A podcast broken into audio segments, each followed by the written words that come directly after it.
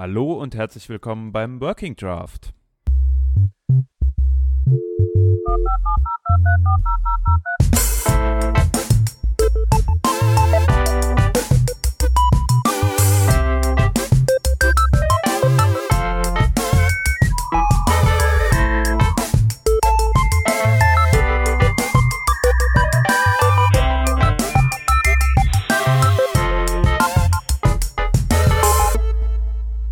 Das ist die Revision 374 und wir sind heute zu dritt.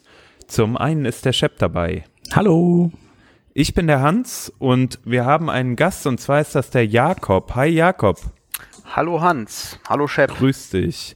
Der Jakob Holderbaum. Schön, dass du dabei bist. Ähm, wir haben dich heute zu Gast und werden über das Thema Microservices sprechen. Und ähm, du wirst uns sicher gleich noch etwas erzählen zu dir selbst. Vorher aber noch ein kleiner Werbeblock. Wir suchen weiterhin äh, Sponsoren und wer Lust hat, der kann ja mal beim Arbeitgeber nachfragen, ähm, ob es nicht interessant wäre, zum Beispiel den Working Draft Podcast zu sponsern. Genau, und damit kommen wir jetzt mal zu unserem Thema heute. Jakob, schön, dass du da bist. Herzlich willkommen. Ja, vielen Dank für die Einladung. Ja, sehr gerne. Äh, du bist zum ersten Mal dabei. Erzähl doch mal ganz kurz, wer bist du so, was machst du, woher kennt man dich vielleicht? Äh, ja, gerne. Ähm, ich bin der Jakob, wie gerade schon angekündigt. Äh, ich komme aus Köln. Woher man mich kennt, hm, weiß ich nicht. Ich mache eine Konferenz hier in Köln, die Think About. Da wollten wir nachher noch drüber sprechen. Genau, Ansonsten ja. ähm, arbeite ich als beratender Softwareentwickler das heißt, ich äh, arbeite mit Teams zusammen, hauptsächlich mit Delivery-Teams. Ähm, und wir arbeiten gemeinsam daran, bessere Qualität zu entwickeln oder Software von besserer Qualität zu entwickeln. Und wenn man da so mit vielen verschiedenen Teams zusammenarbeitet, sieht man immer sehr viel und sieht auch viele Muster oder Probleme, die wiederkehren. Ja, und da wollte ich heute mal ein bisschen aus dem Nähkästchen plaudern. Ja, das ist sehr cool. Äh, wie gesagt, schön, dass du da bist und wir wollen auch direkt einsteigen. Ähm, das Thema, ich habe es ja schon gesagt, zu dem wir sprechen wollen, sind Microservices. Jetzt müssen wir vielleicht erstmal äh, kurz klären, was meinen wir eigentlich, wenn wir über Microservices reden? Ja, soll ich da direkt mal einsteigen? Sehr gerne, ja. Ähm, das ist immer eine gute Frage, weil ich glaube, es gibt da total viele verschiedene Meinungen, was das eigentlich so ist. Aber insgesamt ist sich da, glaube ich, die Literatur so relativ einig, dass man sagt, ich muss so ein paar ähm, Faktoren erfüllen, damit ich sagen kann, ich mache Microservices und nicht bloß Service-Oriented Architecture oder distributierte Distributed Systems. Äh, total wichtig ist so ein bisschen das Thema Independent Deployability. Also ich muss quasi, wenn ich meine Services unabhängig voneinander testen und deployen kann, dann ist das schon mal ein total super Indikator, dass ich Microservices so mache, wie man sich das gedacht hat. Die andere Sache, die relativ wichtig ist, ist, ähm, da kommt man dann immer relativ schnell in das Thema Domain-Driven Design und sagt, ähm, so Microservices sollen irgendwie so bounded Kontexte abbilden, also quasi losgelöste Teile aus dem Unternehmen. So ein Beispiel ist immer irgendwie Finanzabteilung und das Warenhaus. Arbeitet beides irgendwie mit Waren, hat aber eigentlich nicht so viel miteinander zu tun, wenn man reinguckt. Und das wären so zwei Kontexte, die zum Beispiel voneinander losgelöst betrachtet werden können. Und das sind, glaube ich, so meiner Meinung nach die beiden wichtigsten Aspekte, um zu sagen zu können, ich mache Microservices statt einfach nur ein verteiltes System. Ja, jetzt ist es so, die Microservices, die stehen oder so meiner Erfahrung nach immer so ein Stück klassisch gegen die monolithische Softwarearchitektur. Ähm, wie unterscheidet sich das so das eine von dem anderen? Ähm, ja, das, da hast du total recht und, und ich glaube auch, dass der Begriff Monolith so ein bisschen in Verruf geraten ist, auch dadurch. Ja, auf jeden weil, Fall. Was halt irgendwie äh, auch schade ist. Weil ich meine, Monolith heißt ja erstmal nur, ich habe ein Stück Software. Und wenn man die äh, Flughöhe hoch genug oder niedrig genug macht, ist halt alles irgendwie auch ein Monolith. Ähm, ich glaube, was ähm, ein großer Antrieb war, war so ein bisschen das Thema, Teams werden immer größer, Projekte werden immer komplizierter und wir brauchen immer mehr Features, die auch irgendwie unabhängig voneinander entwickelt werden müssen. Und spätestens, wenn man mal so mit, keine Ahnung, drei Teams an einer, dann ein und derselben Codebase gearbeitet hat, dann weiß man auch, was das bedeutet, irgendwie sich so in die Quere zu kommen und man weiß gar nicht, kann ich das jetzt releasen, funktioniert das alles noch? Und das war so einer der treibenden Faktoren, zu sagen, ey, eigentlich müssen wir unseren Code irgendwie mal anders schneiden und äh, wegkommen von diesem monolithischen Ansatz, dass es eine Software gibt, an der alle Teams arbeiten, sondern Teams arbeiten an ihren eigenen kleineren Monolithen quasi. Und da kommt ja dann, glaube ich, auch wieder das, was du eingangs schon mal ganz kurz sagtest, so zum Tragen jetzt, wenn man sich überlegt, wie schneidet man so etwas und da geht man dann zum Beispiel in, in den Bereich Domain-Driven Design. Wir haben da mal die Sendung 314 mit dem Golo Roden äh, gehabt, da haben wir auch so ein Stück weit über das Thema gesprochen. Äh, Nochmal als Recap, was, was ist dieses Domain-Driven Design? Du sagtest da schon eben so ein paar Catchwords. Äh, ja, Domain-Driven Design ist, ist ein ganz wichtiger und zentraler Aspekt von dem ganzen Microservice-Dunstkreis. Domain-Driven Design heißt so ein bisschen, ich, ich designe meine Software aus der Perspektive der Domäne, ähm, in der sich meine Software bewegt. Also ich, ich denke nicht mehr so sehr in, in Softwarearchitektur, sondern ich denke mehr in was, was, was muss eigentlich, was ist eigentlich die Domäne und der Wert, den meine Software umsetzen soll? Also hm arbeite ich zum Beispiel mit, wir hatten eben das Beispiel mit Warenhaus und Finanzabteilung. Wenn ich ein Warenwirtschaftssystem habe, dann ist ein wichtiger Bestandteil meiner Domäne äh, ein, Lager, eine, ein, ein Lagerbestand oder äh, Dinge, die im Lager liegen oder äh, Kunden, die vielleicht auf meiner Webseite Produkte kaufen können, die im Lager sind. Das heißt, ich fokussiere mich viel stärker darauf, welche Domäne habe ich, welche Konzepte gibt es in meiner Domäne und versuche diese Konzepte ganz explizit als Konzepte zu modellieren. Und die äh, Architektur, die ich entwickle, die dient quasi nur meiner Domäne, nicht andersrum, dass ich versuche, meine Domäne in irgendeine bestehende Softwarearchitektur reinzuzwängen.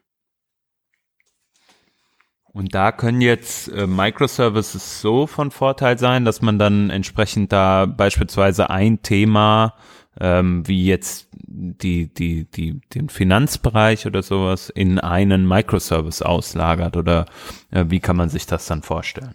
Ja, ganz genau. Nach der ursprünglichen Idee ähm, des Domain-Driven Designs ging es darum, dass meine Software halt verschiedene, wie gerade angesprochen, verschiedene Domänen enthält, also solche Bounded Contexts. Das ist immer ein wichtiger Begriff, der da fällt. Das kann man sich dann vorstellen. Das sind dann drei Packages für drei Bounded Contexts. Finanzabteilung, Warenwirtschaft und Kundenverwaltung. Microservices bringt das ein Stück weiter und sagt, hey, eigentlich sind das doch getrennte Applikationen. Das heißt, die Bounded Contexts werden quasi äh, zu eigenen Applikationen äh, aufgewertet, die parallel voneinander entwickelt und deployed werden können. Das ist quasi das weitergedacht so ein bisschen. Ja, das ist eigentlich auch ein guter Punkt. Du hast das ja auch ganz am Anfang schon gesagt, dieses ähm, autark deploybar. Also ähm, was heißt denn das jetzt genau? Naja, also ähm, man könnte jetzt ja äh, ein Beispiel dafür finden. Also oder andersrum, wenn man wenn man sich anschaut, wie Teams arbeiten, ja, wir haben jetzt ähm, zwei Teams und das eine Team kümmert sich darum, den den den Teilbereich der Software zu entwickeln, der ähm, für die Finanzverwaltung relevant ist. Das andere Team kümmert sich um das Warenwirtschaft um den Warenwirtschaftsteil ähm, zwei sehr unterschiedliche Bereiche, die sehr unterschiedliche Features brauchen und vielleicht auch ganz unterschiedliche ähm, Entwicklungs- und Release-Kadenzen haben. Man könnte jetzt sagen, der, der Warenwirtschaftsteil, der vielleicht auch für Kunden relevant ist, der muss täglich mit, äh, muss täglich äh, released werden. Die Finanzabteilung, das ist alles ein bisschen langsamer, da reicht es auch, wenn man alle ein, zwei Wochen mal released. Wenn beide Teams jetzt voneinander abhängig sind beim Releasen, also beim Deployment, dann müssten beide einen Kompromiss dabei machen genauso wenn die Software zusammenhängt, müssen quasi beide Teile gemeinsam getestet werden, mit so einem End-to-End-Test, mit End-to-End-Tests oder sowas, bevor ich das releasen kann. Das heißt, im Zweifelsfall habe ich ein Feature gebaut im Warenwirtschaftsteil, lasse meine Tests in der CI-Pipeline laufen und da ist ein Bug in der Finanzseite und es ist rot, ich kann nicht deployen, obwohl mein Feature eigentlich funktioniert. Das ist so ein bisschen bisschen so die Krux, wenn äh, quasi Produkte immer größer werden und mehr Teams am selben Produkt arbeiten. Und durch den Schnitt kann ich quasi, unabhängig davon, dass andere Teile kaputt sind, meine Software, weil sie autark arbeitet, äh, weiter releasen. Hm. Ja, äh, ich habe irgendwie in der Erfahrung häufig, äh, in der in der Praxis so ein Stück weit die Erfahrung gemacht, dass man zwar schon deploybar ist von Service zu Service, aber je grö größer so Features werden können, ähm, also je ähm, ja, je mehr Abteilungen dann auch an einem Feature beispielsweise beteiligt sind, desto schwieriger wird diese Deploybarkeit. Ähm, Gibt es da irgendwie, also A, teilst du diese Erfahrung? Und ähm, wie kann man dem denn entgegentreten? Ähm, ja, ich teile diese Erfahrung absolut. Also äh, man kann eigentlich immer sagen, je größer das Team wird, je mehr Leute quasi mitmischen, desto komplexer wird eigentlich äh, der gesamte Entwicklungs- und auch Release-Prozess. Ich glaube, mhm. dass ähm, kleine Teams wichtig sind. Nicht nur kleine Teams, sondern vor allen Dingen cross-functional Teams. Das heißt, ähm, eine Unternehmensstruktur und damit natürlich auch inhärent die Softwarestruktur sollte einen sehr, sehr starken Fokus, Fokus auf Autonomie legen. Also das heißt, wenn ich irgendwie ein Team habe, das nur aus Backend-Leuten besteht und ein Team, das irgendwie Frontend macht, das kann halt einfach nicht wirklich funktionieren, weil ja. die müssen sich permanent abstimmen und dann sind wir wieder bei dem Thema Independent Deployability. Keins der Teams kann die Software so wirklich alleine releasen, weil das bringt, mir bringt ja ein Frontend-Feature nicht, wenn das Backend nicht da ist und umgekehrt. Und wenn man auf, aus dieser cross-functional oder autonomen Teambrille denkt, dann geht es eher darum, dass ich versuche, alle Rollen, die notwendig sind, von der Planung über die Entwicklung und das Design bis zum, zum Deployment und zum Betrieb, all diese Capabilities sind in meinem Team drin. Und die Software, die ich verwalte, ist genauso autonom wie mein Team. Das heißt, äh, ich kann quasi als Team selber entscheiden, ob ich release oder nicht, weil alles, alle, alles, all die Capabilities, die dafür notwendig sind, sind im Team schon vorhanden. Die Wege sind kurz. Also erster äh, wichtiger Punkt ist, wie ist mein Team so sozusagen aufgebaut? Ähm, passt mein Team überhaupt zu der Art und Weise, wie ich Software entwickeln will? Ja, das ist total wichtig. Erstes Learning für heute. Ja. ja. Wenn wir jetzt aber äh, ein bisschen technischer auf das Ganze gucken, ähm, was zeichnet denn technisch gesehen so einen Microservice aus? Also wie würde ich denn so einen Microservice bauen, damit er in äh, die diesen bounded Kontext ähm, und dann auch äh, in die in dieses autarke Deployment reinpasst. Ähm, weißt du, was ich meine? Ja, ich glaube, ich weiß, was du meinst. Das ist eine sehr gute Frage und äh, ich glaube, die ist auch schwierig zu beantworten, weil das sehr abhängig von vielen verschiedenen Faktoren ist. Aber ich glaube, es gibt so ein paar Erfolgsfaktoren, die aber kein Garant für Erfolg sind.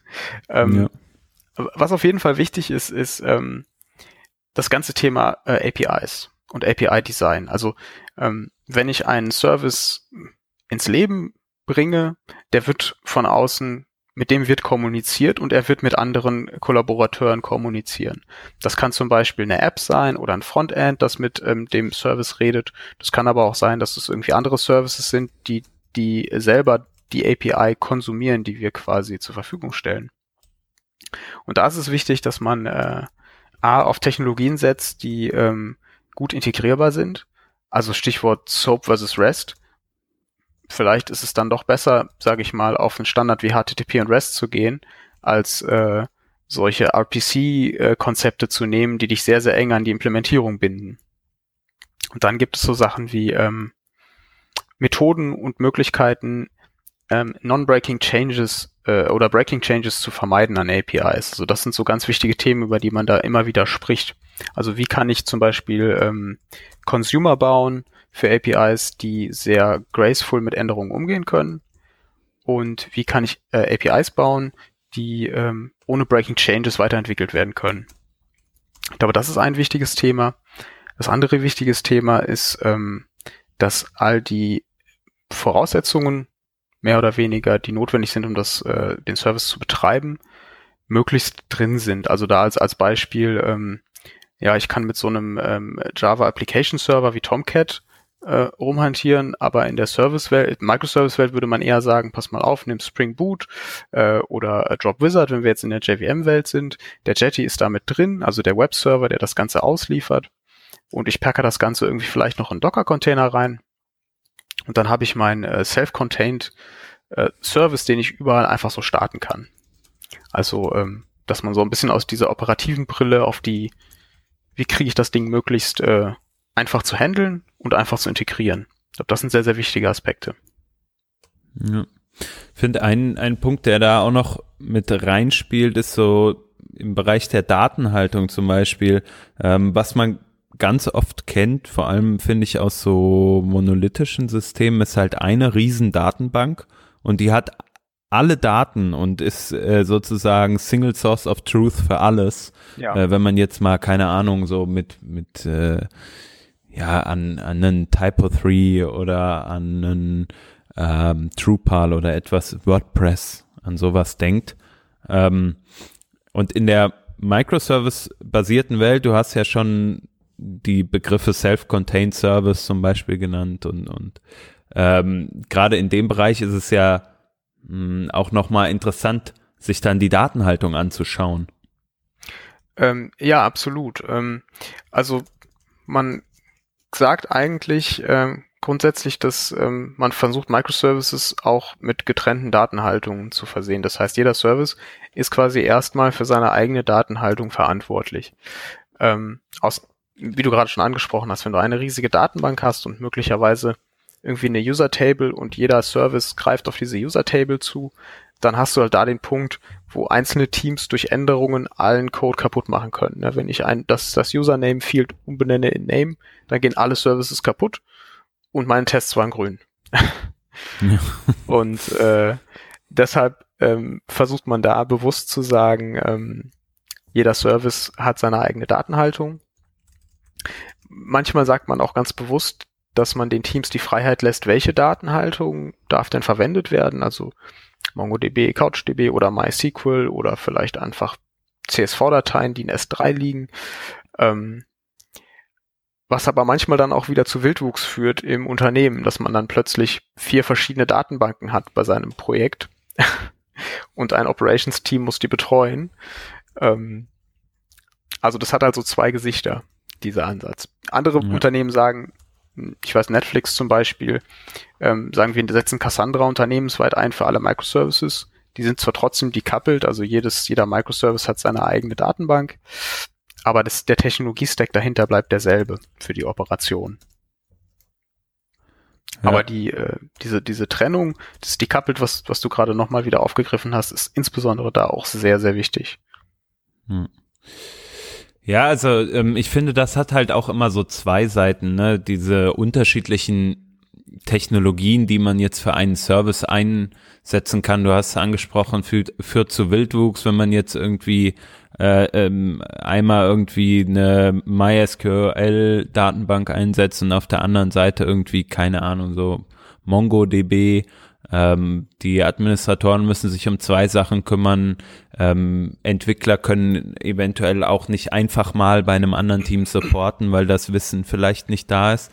Auf der anderen Seite finde ich, treibt sowas halt auch immer ein Stück weit Innovation, ne? weil ähm, wenn das eine Team sich Dinge anguckt, sagen wir mal, ein Team arbeitet halt ähm, jetzt nicht im Datenbankbereich, aber vielleicht auf der äh, in der ähm, in der Programmiersprache, in der man unterwegs ist, arbeitet das eine Team mit Node beispielsweise und an, ein anderes Team ist ähm, mit Java unterwegs. Und äh, beide Sprachen haben vielleicht Vorteile an der einen oder anderen Stelle oder bringen Innovation rein. Und das finde ich halt dann, ähm, dass über da, da überwiegt dieses Argument der Innovation ähm, dann doch ein bisschen, finde ich, zu dem, äh, was, was Wildwuchs anbelangt. Aber das kommt natürlich auch auf die Größe des, des Projekts bestimmt an. Ähm, ja, da bin ich auf jeden Fall auf deiner Seite. Das Schöne an, oder eine der schönen, schönen Geschichten an Microservices ist, dass die, die Freiheiten für die Teams äh, dazu führen, dass man neue Dinge ausprobiert. Ich glaube, es ist wichtig, dass man das in der Waage hält. Ähm, da hilft zum Beispiel, wenn man jetzt auch noch mal so ein bisschen auf die auf die Teams zurückkommt, wenn man Teams hat, die, die auch von den Erfahrungsschätzen sehr gemischt sind. Also quasi, ähm, wenn ich jetzt ein sehr juniores Team habe, dann sieht man oft diese Tendenz, ganz viele neue Sachen auszuprobieren, so diese, mhm. diese, diese, diese Sturm- und Drangphase sozusagen in das Produkt reinzubringen. Wenn man so ein gemischtes Team aus, aus Senior-Leuten und Junioren-Leuten hat, das, das hilft meiner Meinung nach oft schon ganz gut dabei, dass es sich in einem gesunden Mittelmaß hält. Also Leute, die irgendwie 10, 15, 20 Jahre Erfahrung in der Software haben, die sind meistens immer etwas konservativer, was äh, neue Technologien angeht, weil sie halt auch schon viele Technologien gesehen haben, die nach zwei Jahren wieder weg waren. Hm. Und äh, wenn ich sage, ich will, muss diesen Service zehn Jahre lang maintainen, ich möchte, dass er in Java geschrieben ist, ist das auch total legitim. Und ich glaube, da hilft es, wenn man nicht nur technisch gemischte Teams hat, sondern auch vom Erfahrungsschatz und vom Mindset gemischte Teams hat, um da einen guten Mittelweg zu finden zwischen Innovation und Stabilität. Ja. Ja, es ist schwierig, das auch so ähm, wahrscheinlich so über einen Kamm scherend, Pi ja. mal Daumen ne, für jedes Projekt immer richtig zu treffen. Ähm, was du sagst, ne, wenn man einen Service hat, der wahrscheinlich zehn Jahre so laufen wird, ähm, was man, finde ich, diskutieren sollte, dann, dann ist das natürlich etwas, ist die Technologiewahl eventuell etwas anderes. Ähm, ich habe auch öfter mal die Erfahrung gemacht, dass man, dass man gerade wenn Services klein gehalten sind, ja, ähm, wenn man sagt, okay, ein Service macht genau das, keine Ahnung, User-Authentifizierung oder so, und man läuft halt in eine Richtung los und merkt dann irgendwann, okay, das funktioniert so einfach nicht, wie ich das äh, jetzt die letzte, das letzte halbe Jahr gebaut habe. Und dann fängt man vielleicht äh, nochmal von neuem an. Und das, finde ich, ist halt auch äh, ein Vorteil von der serviceorientierten Architektur, dass man halt recht einfach auch dann daneben einen neuen Service stellen kann und beispielsweise, keine Ahnung, über Infrastruktur dann entscheiden kann, äh, die API ist die gleiche, aber die darunter liegende Technologie ist unterschiedlich und ich switche einfach mal zwischen dem einen und dem anderen ähm, und gucke, dass ich die äh, User langsam auf meinen neuen Service zum Beispiel route. Und ich kann recht einfach auch testen, ähm, ob das Ganze funktioniert und so weiter. Also das, da sind einfach unglaublich viele Vorteile, finde ich. Ja, ja, das stimmt. Das, äh, wenn man es schafft, äh, kleine Services zu haben, ins oder insbesondere bei kleineren Services, ist das, glaube ich, auch einer der größten Vorteile tatsächlich. Hm. Jetzt hast du in der Vorbesprechung aber ähm, so eine kleine Andeutung gemacht. Du hast in letzter Zeit äh, öfter mal festgestellt, dass ja neben diesem Schritt, dass viele Leute versuchen, eine Microservice-Architektur aufzubauen, äh, ja, es da trotzdem immer wieder Probleme gibt. Worum ging es da genau? Ähm, ja, genau. Das ist, äh, ist tatsächlich was, das ich in den letzten Projekten, auf denen ich war, eigentlich immer wieder gesehen habe, dass ähm, quasi das Pferd so ein bisschen von hinten aufgezäumt wird. Also wir, wir starten ein Greenfield-Projekt und wir wissen schon, wir machen auf jeden Fall Microservices. Das ist so, wir wissen noch nicht genau, was wir machen, aber Microservices auf jeden Fall, weil das gerade irgendwie, man ist ja so als, wenn man irgendwie Softwareentwicklung macht, ich kenne, er, ertappe mich dabei ja selber auch oft. Das ist ja auch total spannend, wenn so neue Sachen, man so neu ist es jetzt auch nicht mehr, aber wenn so Themen irgendwie auf dem Markt sind, da will man ja auch mitmischen, das will man sich ja auch anschauen. Mhm. Ähm, und das ist, glaube ich, aber ein Ansatz, der selten funktioniert. Und ich komme auch gleich dazu, auf den, die Erklärung oder meine, meine, meine, meine Beobachtung dazu. Ähm, weil wenn ich in einer Domäne neu anfange, dann kenne ich auch die Bounded Contexts noch gar nicht. Das heißt, egal wie ich meine Software schneiden werde, ich werde sie auf jeden Fall falsch schneiden. Das kann man einfach so sagen. Das ist irgendwie ein iterativer Prozess, Software zu entwickeln. Und wenn wir mal vorher alles wüssten, dann wären wir, glaube ich, auch besser in Software zu entwickeln. Ähm, es ist die eine Sache und die andere Sache ist, ähm, Microservices haben viele Vorteile, das ist keine Frage, die haben aber auch eine Menge Nachteile. Und die Nachteile, die sind halt hauptsächlich A in, dem, in der operativen Komplexität und B in der Komplexität rund um die Entwicklung und das Testen der ganzen Applikation. Und wenn ich quasi mich dazu entscheide, ich möchte mich in den, in Richtung Microservices entwickeln, dann müssen diese Nachteile, die das mit sich bringt, aufgewogen werden durch die Vorteile. Und die Vorteile, da haben wir eben schon drüber gesprochen, ne? so das Stichwort Independent Deployability ist immer so ein starkes und wichtiges Stichwort. Oder meine Codebase ist zu groß, als dass ich daran arbeiten kann äh, mit, mit, mit mehreren Teams. Aber an dem Punkt ist man ja gar nicht, wenn man anfängt.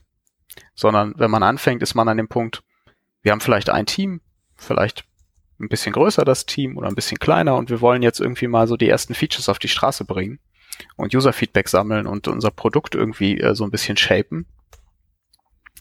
Und wenn wir dann sagen, aber das sind auf jeden Fall Microservices, dann habe ich eine unfassbar steile Kurve am Anfang, das Ganze irgendwie auf die Straße zu bringen. Und ich starte mit einer Komplexität in mein Produkt rein, die am Ende vielleicht gar nicht notwendig war. Und ähm, die Teams, die ich in letzter Zeit immer wieder so gesehen habe, da war das eigentlich fast konstant so, dass die Software, die am Ende ähm, den User Value gebracht hat, weder sehr kompliziert noch sehr, sehr groß war, vom rein vom Featuresatz her.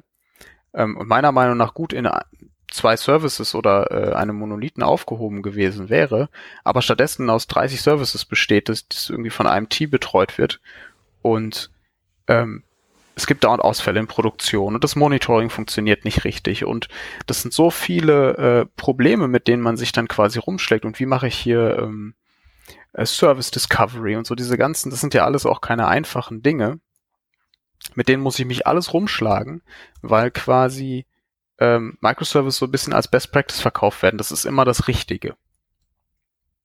Und ich glaube, das ist eine sehr, sehr gefährliche Fallacy in die man immer wieder reinrennt oder die man immer wieder beobachten kann.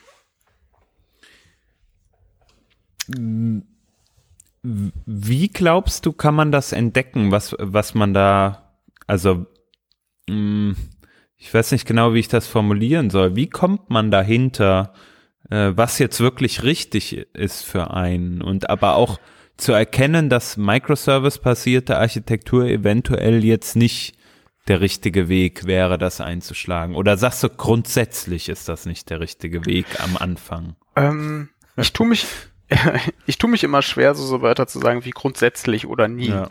Weil ähm, da liegt man eigentlich auch meistens mit falsch. Aber ich würde sagen, dass ähm, im Regelfall ist es total okay oder sogar ähm, würde ich es vorziehen, mit einem Monolithen anzufangen. Denn ähm, zumindestens wenn man sich jetzt so die Literatur durchliest von ähm, Sam Newman, das Building Microservices, was übrigens eine super Empfehlung ist, wenn das Team irgendwie Microservices macht, das Buch zu lesen ist total wichtig, weil da steht eigentlich alles drin, was ich jetzt auch gerade gesagt habe ähm, und noch viel mehr. Ähm, es ist total sinnvoll, auf der monolithischen Seite anzufangen. Also ich versuche erstmal mein Software-System so ans Laufen zu bringen und nutze diesen Prozess, um meine Bounded Context zu finden. Ja, also wenn wir die Domain-Driven Design Brille aufsetzen, man kann da zum Beispiel mit Packages anfangen, dass man sagt, ich versuche jetzt mal so zwei, drei Packages zu bilden. Das sind so die, die Kerndomänen, aus denen meine, mein System besteht. Wenn man sich dabei irrt, dann ist das überschaubar zu refaktorisieren. Ja, ich habe wahrscheinlich automatisierte Tests äh, vor Ort und da irgendwie Dinge von einem Package ins andere zu bewegen, ist total easy zu machen. Und dann wird man merken, nach einer gewissen Zeit, dass man da so eine erste Tendenz erkennen kann. Es gibt so Domänen, die sind in sich geschlossen. Das ist, ist wahrzunehmen, dass da wenig hin und her jetzt noch refaktorisiert wird. Das könnte dann ein Kandidat sein, zum Beispiel einen Service rauszuziehen. Aber auch da würde ich die Frage stellen, ähm, ich glaube, es gibt zwei oder drei Fragen, die man sich selber stellen sollte. Wenn man die mit Ja beantworten kann, dann ist das eine gute Idee. Also die erste Frage ist, habe ich Probleme damit, dass zu viele Leute gleichzeitig deployen oder committen und ich deswegen nicht deployen kann? Das wäre so eine Frage. Dann ist das ein guter Indikator, dass ich vielleicht irgendwie mal über einen Split nachdenken sollte. Oder habe ich mehr als ein Team? Mein Team ist gewachsen, wir müssen das Team aufteilen. Das wird haarig, mit zwei Teams, die vielleicht auch nicht mehr am selben Tisch sitzen, auf derselben Codebase rumzuarbeiten. Aber wenn ja, das Produkt nach wie vor noch in einem Zustand ist. Es gibt irgendwie ein Team, es gibt, äh, wir reden jetzt irgendwie nicht über, über 100 Millionen aktive User oder so, sondern ein paar Zehntausend. Ähm, da hat man ja irgendwie auch jetzt zumindest so in der JVM-Welt oder so keine Scaling-Probleme normalerweise. Ähm, glaube ich, dass man durch das Einführen von Microservices so früh sich sehr viel operative Komplexität reinholt und die Zeit, die das kostet, die ist eigentlich super aufgehoben im Feature-Entwickeln für die User. Beantwortet das ungefähr die Frage? für dich? Ja, Hans? ja, auf jeden Fall. Also ähm, ich verstehe das und tue mich damit so ein bisschen schwer, ne, weil man hat ja auch so seine Erfahrungen gemacht mit der Zeit irgendwie. Man man merkt, okay, irgendwie man also selbst wenn man Dinge schnell an den Start bringen möchte, dann denkt man trotzdem, ja, wenn man eine gewisse Erfahrung hat, ähm, oder gewisse, ja, sagen wir, also Erfahrung klingt immer so, als wäre man so, äh, so ein toller Entwickler irgendwie. Ich meine einfach, wenn man einfach schon ein paar Sachen gesehen hat Ja. ähm, und aus denen vielleicht auch gelernt hat. Ne? Und äh, dann hat man halt gelernt, wahrscheinlich ähm, ist es nicht gut, wenn ich jetzt meine User-Daten und die User-Account-Management-Geschichten äh, mit meinem Payment-Entwicklungs- äh, oder Pay äh, Payment-Abwicklung in einem Shop beispielsweise oder für einen Service oder so äh, in den gleichen Service packe, ähm, weil wahrscheinlich äh, werden die Anforderungen gegenseitig so stark voneinander abweichen irgendwie oder sich so stark dann beeinflussen, ähm, dass man das lieber in zwei komplett autarke äh, Teile packt. Und deswegen, mir geht's dann häufig so, ich, ich denke dann direkt schon in so, okay, komm, ich mach mal zwei, drei Services, ähm, der User Value, der ergibt sich, aber die, also ich kann jetzt nicht sagen, das ist im Moment ist das für mich äh, schlechter damit zu starten, als wenn ich alles in eine äh, Einstück-Software packen würde. Ja, ähm, ich, ich verstehe, aus welcher, aus welcher Perspektive du kommst. Vielleicht ähm, so, müsste ich oder sollten wir da noch was zu sagen. Und zwar, Mhm. ähm, ich habe zwei Varianten gesehen. Und zwar Teams, bei denen es funktioniert hat und Teams, bei denen es nicht funktioniert hat. äh, mir sind aber ein paar Unterschiede aufgefallen, die sehr äh, sichtbar sind. Und das, das geht auch so ein bisschen in Richtung so DevOps, Maturity Model und solche Geschichten. Ähm, bei den Teams, bei denen das funktioniert, früh in Services auszubranchen, die machen so ein paar Sachen, äh, die andere Teams nicht machen. Und dazu gehört Okay. ähm, für mich äh, mindestens mal Continuous Integration und damit meine ich nicht einen Jenkins zu haben, sondern Continuous Integration zu machen. Das heißt, äh, Builds, die in der Pipeline laufen, haben eine Relevanz, die sind auf dem Bildmonitor, die Artefakte, die da drin sind, sind die, die deployed werden. Oder Mhm. sogar schon Continuous Deployment oder Continuous Delivery machen. Testautomatisierung wäre so das zweite Thema, was dort nichts ist, worüber man noch diskutiert. Also es werden halt automatisierte Tests geschrieben, man Dinge wie die Testpyramide sind ein Begriff. Ähm, und Logging und Monitoring und solche Sachen sind auch schon, da hat man sich schon mal mit beschäftigt. Also quasi in den Teams, wo diese Dinge kein Neuland sind, da kann das gut funktionieren. Mhm. Und andersrum, häufig ist es dann so, dass Teams in diesen Bereichen eigentlich noch gar nicht viele Erfahrungen haben. Die fangen vielleicht gerade mal an mit Continuous Integration, die machen noch, arbeiten noch sehr viel mit Feature Branches, so Sachen wie Trunk-Based Development, Continuous Delivery, sind eigentlich noch gar kein Thema. Ähm, Testautomatisierung ist dann auch oft noch so in der explorativen Phase, weil ich glaube, so Continuous Integration und Testautomatisierung findet man sehr oft zusammen. Ähm, und dann ist es halt quasi ein, ein unfassbar komplexes Unterfangen, auch noch ein, ein verteiltes System zu bauen. Mhm. Wenn diese, diese Handwerksgrundlagen äh, quasi gar nicht, noch gar nicht so richtig äh, äh, gemeinsam entwickelt wurden. Ja. Und deswegen, da kommt so ein bisschen, die meisten Teams, mit denen ich zusammengearbeitet habe, waren quasi eher noch in den, in den Kinderschuhen, was diese, ähm, diese Methodiken angehen. Und da, das prägt auch so ein bisschen meine Vorsicht an der Stelle, würde ich sagen. Hm. Das äh, würde ja zum Beispiel auch, also vorhin hast du mal so gesprochen, wie könnte so ein Team aussehen, was vielleicht auch ähm, ja ähm, Software anders nutzt als vielleicht ein, ein junges Team, nämlich ein gut durchmischtes Team, ein Team, was halt äh, Senior Developer hat, wo vielleicht auch ein paar äh, Junior Developer dabei sind. Ähm, und ich glaube, das spielt da halt auch wieder ein Stück weit rein, wenn man schon gesehen hat, ähm, was zum Beispiel, wo einem Tests direkt helfen oder wo einem Continuous Delivery direkt hilft. Ähm, ich glaube, dann ist es, ist es einfach auch äh, äh, leichter, äh, so eine servicebasierte Architektur aufzubauen, weil man diese Sachen sowieso macht, um überhaupt Software schreiben zu können, so nach dem Motto. Genau, ja, das ist, das ist ein sehr, sehr guter Punkt.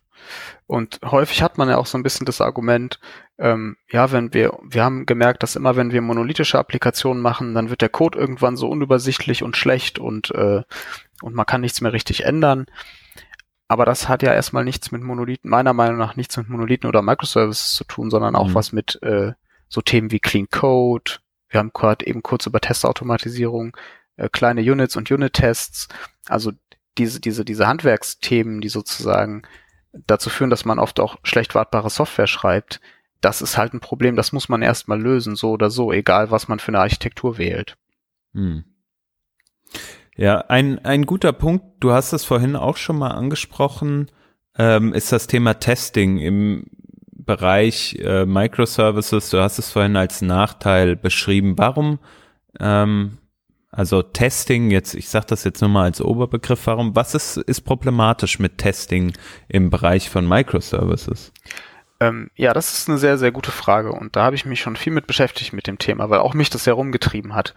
Ähm, wenn wir jetzt nochmal so an klassische, ich sage jetzt mal klassische Softwareentwicklung, monolithische äh, Web-Applikationen denken, da gibt es ein sehr klar definiertes Modell. Es gibt da irgendwie die Testpyramide ähm, wo ich irgendwie unten im unteren Drittel habe ich meine Unit-Tests. Ich soll die, will, möchte die meisten Unit-Tests haben oder im relativ gesehen die meisten Tests sollten Unit-Tests sein. In der Mitte, im mittleren, Drittel habe ich so meine Systemtests oder funktionale Tests. Da gibt's unterschiedliche Bezeichnungen, aber die meinen alle so irgendwie dasselbe.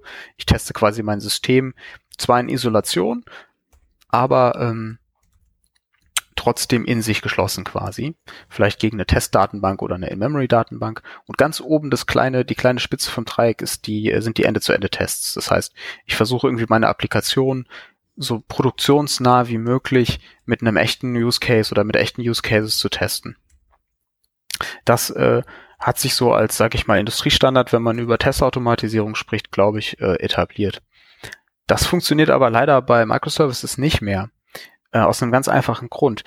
Wir haben gerade eben kurz schon mal bei Independent Deployability gesprochen. Das heißt, irgendwie, wenn ich jetzt drei Teams habe und die drei Teams, die entwickeln ein paar Services, dann kann ich ja nicht, wenn ich, sage ich mal, ein Feature fertig entwickelt habe an meinem Service, sagen so, ich nehme jetzt alle Services von allen anderen Teams und mache darauf einen Ende-zu-Ende-Test, bevor ich release, weil dann kann ich ja eigentlich nur releasen, wenn alle gemeinsam einen Softwarestand haben, äh, der gemeinsam testbar ist dann hole ich mir die Dependency wieder ins Haus, sozusagen. Das heißt, äh, die, oder dann hole ich mir die Dependency, obwohl ich ja alles dafür getan habe, die Teamautonomie zu erreichen. Und die, ähm, sag ich mal, da gibt es so mehrere Methoden, die sich da heute so langsam ähm, am Markt etablieren. Das eine sind ähm, ähm, ist Semantic Monitoring. Das ist so ein, so ein Muster, was sich entwickelt hat. Das heißt, ich ähm, bewege meine Ende-zu-Ende-Tests ähm, ins Monitoring.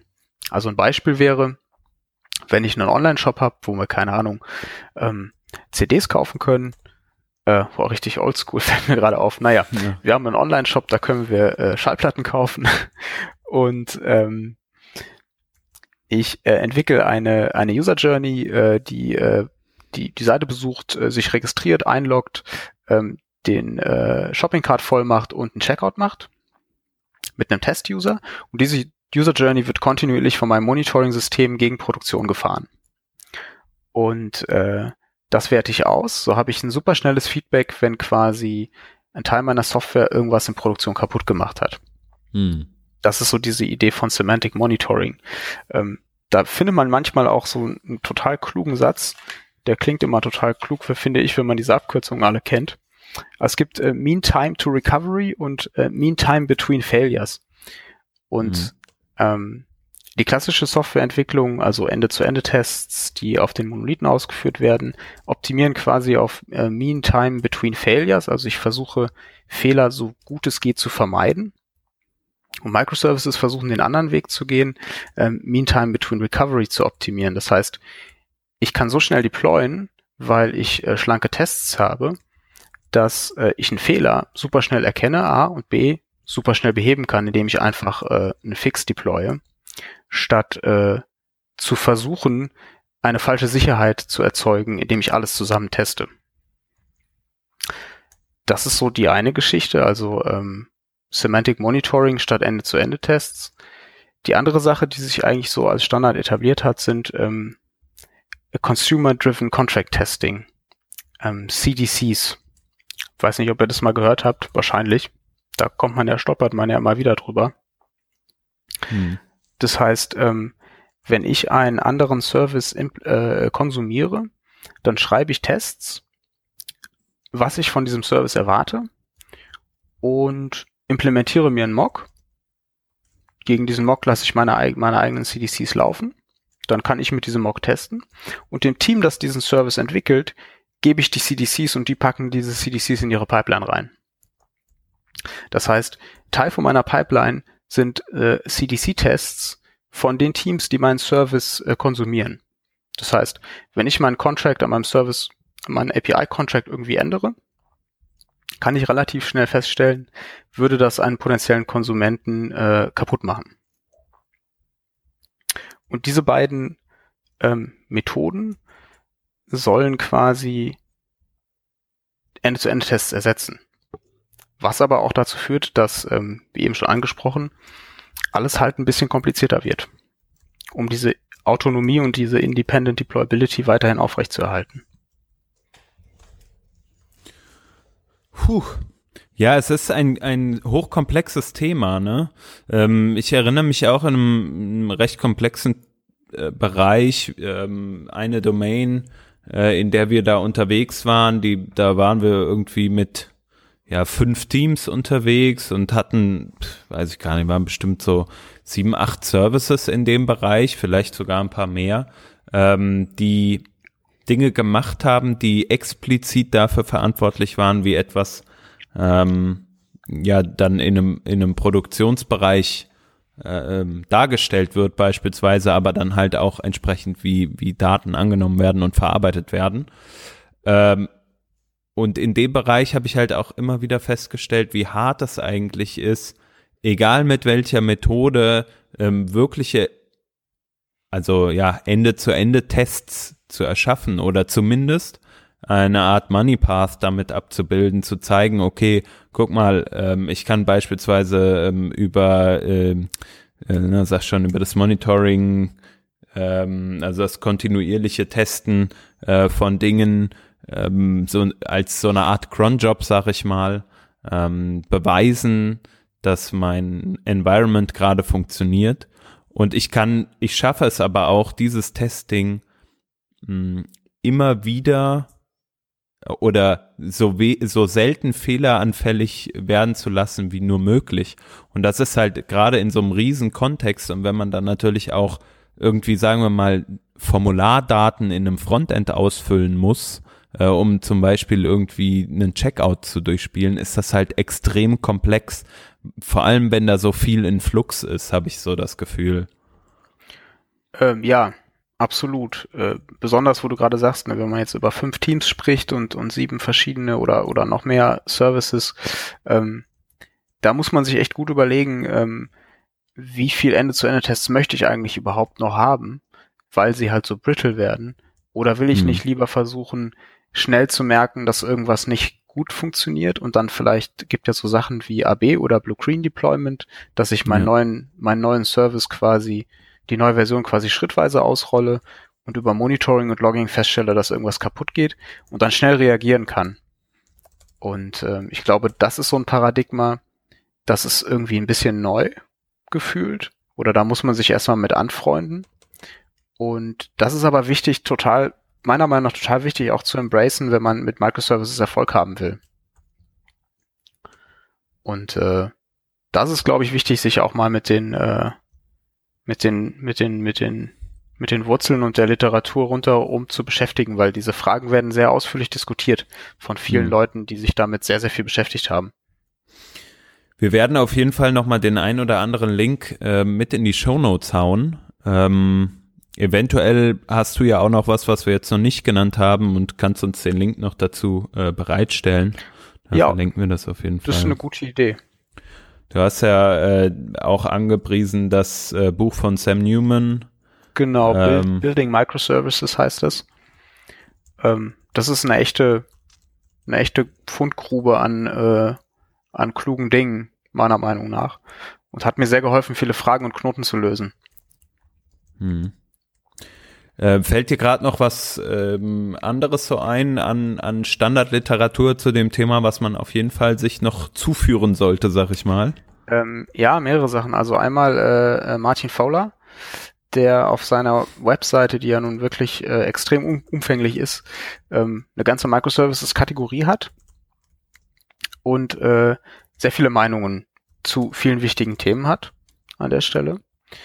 Ähm, die andere Person ist äh, James Lewis. Ähm, James Lewis ist, er sagt von sich selber, blame me for microservices. Ich glaube, er hat tatsächlich den Begriff erfunden. Ähm, und auch echt spannende Sachen dazu geschrieben. Also ich denke, all die Literatur von James Lewis zu dem Thema und die Artikel von Martin Fowler, die auch wiederum von anderen Leuten geschrieben wurden teilweise und auch wieder Bücher verlinken, das sind total wichtige Ressourcen, weil das sind auch die Leute, die das Thema am längsten eigentlich äh, äh, auch wissenschaftlich bearbeiten. Hm. Ja, ähm, und mit der Vergangenheit, äh, die du hast, glaube ich, ist ja äh, Martin Fowler sowieso so ein Begriff, ne? Täusche ich mich doch nicht, dass er bei ThoughtWorks. Ja, der ist auch immer noch bei ThoughtWorks, genau. Ich habe den, äh, ich habe leider nie mit ihm arbeiten können zusammen, äh, aber ähm, ein paar E-Mails von ihm gelesen. Immerhin. Immerhin. ja. ja, ist ja große Firma, ne? Dann ist genau. so eine Sache. ähm, Gibt es noch was, was wir, was wir unbedingt besprechen sollten zum Thema äh, Microservices? Ähm, ja, vielleicht, vielleicht so, so einen abschließenden Satz äh, würde ich da, glaube ich, noch gerne zu sagen. Ähm, Manchmal klingt das so, wenn ich mich mit Leuten darüber unterhalte, dass ich da total gegen bin, gegen Microservices. Ähm, das ist aber nicht so. Ich glaube nur, dass, ich glaube, die haben ihren, ihren Platz und ihre Berechtigung und sind ein wichtiges Ding. Aber zum einen ist da so ein bisschen der Hype-Train durch die Microservice-Stadt durchgefahren. Also das Thema wird sehr, sehr, äh, sehr hoch gepusht. Und das andere ist, wir haben eben schon mal kurz über die, ähm, die autonomen oder die cross-functional Teams gesprochen ich glaube, man braucht ein Team mit einem gewissen Erfahrungslevel rund um Logging, Monitoring, CI, CD und Testautomatisierung, damit das wirklich funktionieren kann. Und wenn man diese Erfahrung noch nicht so hat, ist man vielleicht ein bisschen besser damit bedient, erstmal monolithisch anzufangen und einen Fokus darauf zu setzen, die Capabilities aufzubauen. Und ich glaube, das, das ist so für mich einer der wichtigsten Takeaways eigentlich der letzten Jahre. Das ist auf jeden Fall äh, ein Thema, was sich, was man bestimmt auch kontrovers nochmal diskutieren ähm, kann darüber hinaus, wie wir das jetzt getan haben. Wir waren ja ganz, ganz brav sowieso. ähm, und äh, ähm, genau, wenn da irgendeiner der Zuhörerinnen und Zuhörer noch ähm, ja irgendwelche Side Notes hat, dann gerne das auch auf jeden Fall in unserem oder unter der Sendung eventuell mal in die Kommentare schreiben.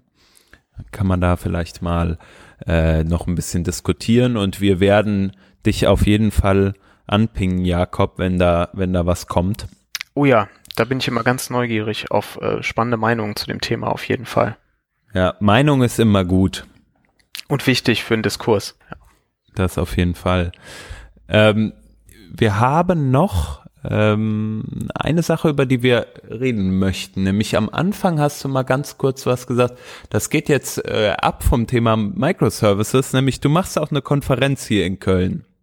Äh, genau, das ist richtig. Ich habe ähm, zusammen mit äh, mit einem mit einem Freund und äh, meiner Frau, wir haben uns vor anderthalb knapp anderthalb Jahren dazu entschieden, dass wir eine Technologiekonferenz veranstalten wollen, weil wir irgendwie ja einerseits ist in Köln äh, das Angebot nicht so groß, was Konferenzen angeht.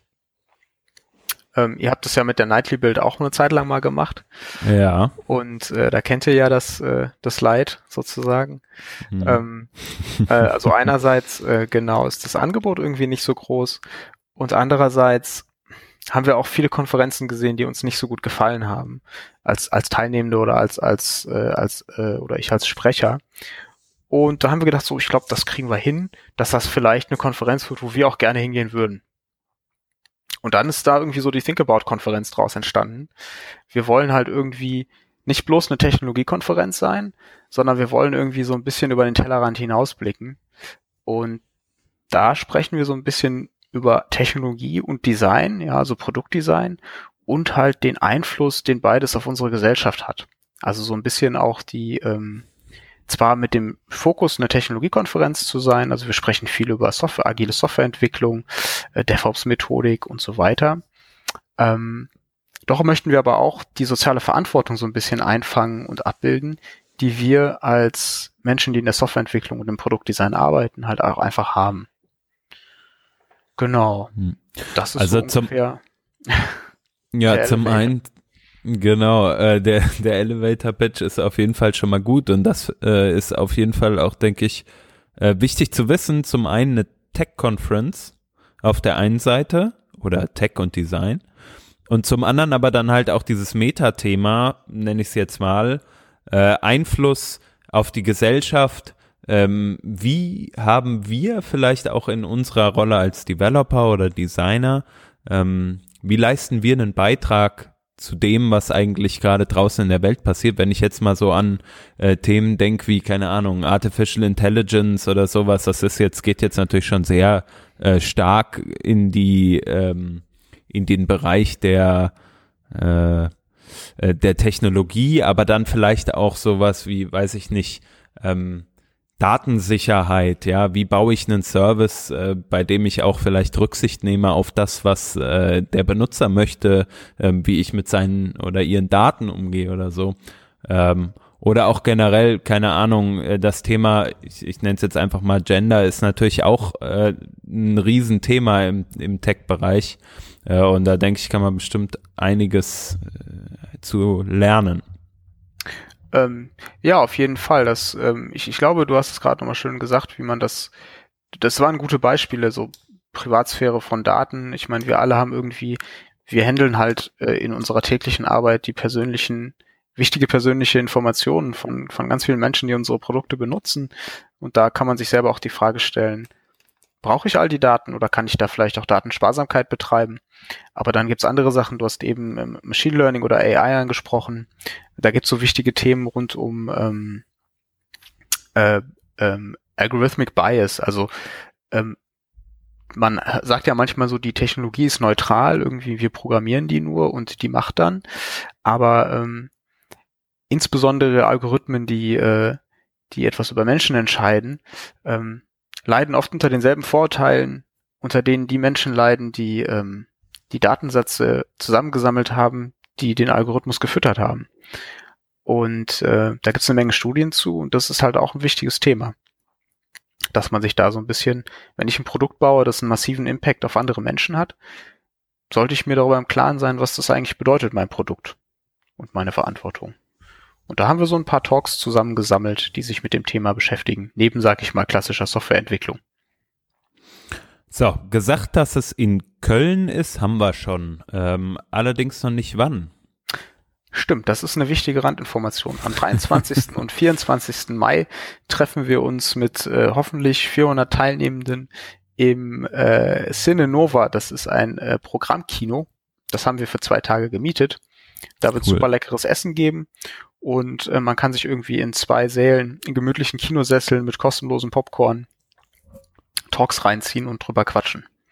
Ja. Ja, also ich kenne das Kino auf jeden Fall nicht weit von mir zu Hause entfernt. Ähm, das ist ein Vorteil, äh, denn wir vom Working Draft werden auf jeden Fall auch da vertreten sein ähm, und äh, nochmal so ein so ein bisschen ja die Stimmung abgreifen und äh, mit dem einen oder anderen Speaker vielleicht ein bisschen reden und solche Geschichten.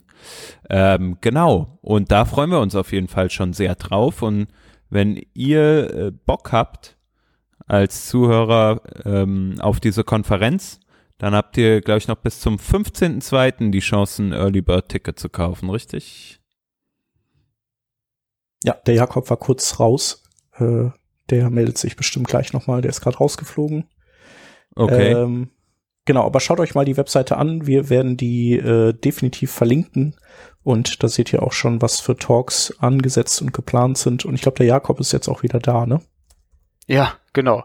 Ja, cool. Ähm, ich weiß gar nicht, was ihr jetzt gerade noch gesagt habt. Ich hab, äh, bin ausgestiegen, als du gesagt hast, dass das Kino bei dir um die Ecke ist. Ähm, genau, aber ich, ich, glaube, dass äh, alles, was danach kam, sicherlich auch richtig war. fünf, bis 15.02. gibt's noch Early Bird Tickets, sagte ich noch. Ja, richtig, genau. Wichtige Randinformation. Ja. Und ähm, ja, ich glaube, das ist die wichtigste Randinformation. Genau. Ja. Und äh, den Link hattest du gerade erwähnt.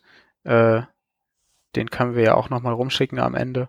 Genau, den werden wir auf jeden Fall auf die äh, äh, Website nochmal packen, think-about.io. Ähm, da gibt's alle relevanten Informationen und schaut einfach mal rein, vielleicht gefällt's und dann ähm, kommt vorbei. Wir würden uns freuen, euch da zu treffen auf jeden Fall. Äh, und sind sehr gespannt auf die erste Think About Conference hier in Köln. Das wird sicher cool. Jo, genau. Und vielleicht noch so als, äh, als äh, Pitch für den Chef. Äh, ich denke, dass ähm, diese Konferenz eben gerade diese, diese neuen Themen, äh, die, die so mit unter dem, äh, unter dem Begriff DSGVO und E-Privacy und so weiter äh, laufen, auch ähm, so einfängt und einem so im Prinzip Produktdesign-Strategien gibt, äh, wie man eben Produkte so entwickelt, dass man äh, weniger Gefahr läuft, ähm, äh, ja, gegen diese äh, Regelwerke zu verstoßen und dann ordentlich eins auf die Mütze zu bekommen. Ja, tatsächlich, wenn wir einen, ähm, einen, den Gründer von Tech GDPR dort haben, der spricht ein bisschen über Innovation unter GDPR. Also, äh, wo die Fallstricke sind, der ist selber, äh, glaube ich, teilweise Jurist und war früher mal Softwareentwickler und äh, hat sich damit selbstständig gemacht, diese Fragestellung für Unternehmen zu beantworten. Da bin ich ganz neugierig drauf, was der zu erzählen hat. Cool. Ja, ähm, also dann nochmal, ähm, kauft euch ein Ticket, seid mit dabei, wir sind da, Themen sind geil, was gibt's mehr? Mehr kann man nicht wollen. Mehr kann Genau. man nicht wollen. Besser hätte ich nicht sagen können. Ja. Jakob, vielen, vielen Dank, dass du heute als äh, Gast bei uns in der Sendung warst. Ja, es hat mir großen Spaß gemacht, muss ich sagen. Ich habe euren Podcast schon ein paar Mal gehört und hätte nicht gedacht, dass ich da mal irgendwann auch was zu sagen, was sagen darf. Und äh, habe mich total gefreut über die Möglichkeit und es hat mir großen Spaß gemacht. Dankeschön.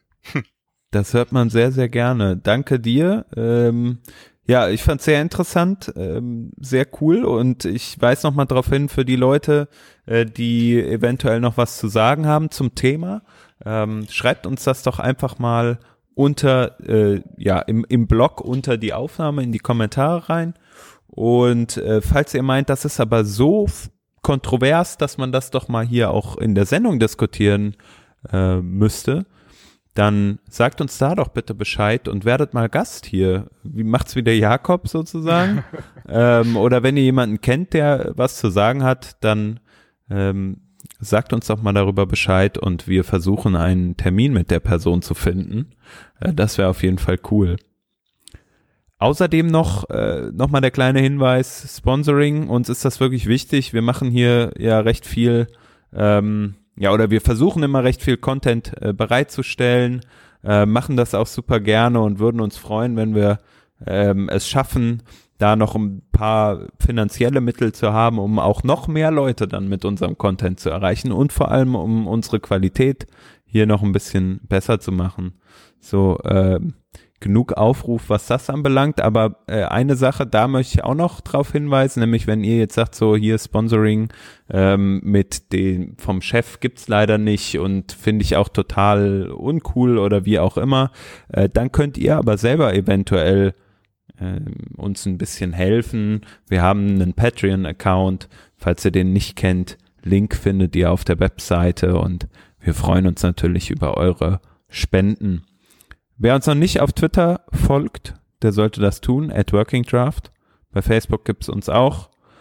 Ähm, genau. Und das war es soweit für heute. Bleibt uns nur noch eine Sache, nämlich der Hinweis auf nächste Woche. Und zwar ähm, werden wir wieder einen Gast haben, die Vanessa Böhner, Die war schon mal bei uns zu Gast äh, vor einigen Revisionen. Die wird wieder da sein und wir werden gemeinsam über das Thema Testing, gerade im Frontend mit mh, zum Beispiel Jest sprechen. Jest? Jest? Was sagt man? Ich glaube, äh, Jest. ich glaube auch, aber ich verwechsel das immer mit Jahren. Ha. Nächste Woche wird es sich hoffentlich klären. Wen das genau. also interessiert, der hört auch in der nächsten Sendung wieder rein. Ähm, Nochmal danke, Jakob, und äh, danke den Zuhörern. Äh, macht's gut und bis zum nächsten Mal. Ciao. Tschüss. Tschüss.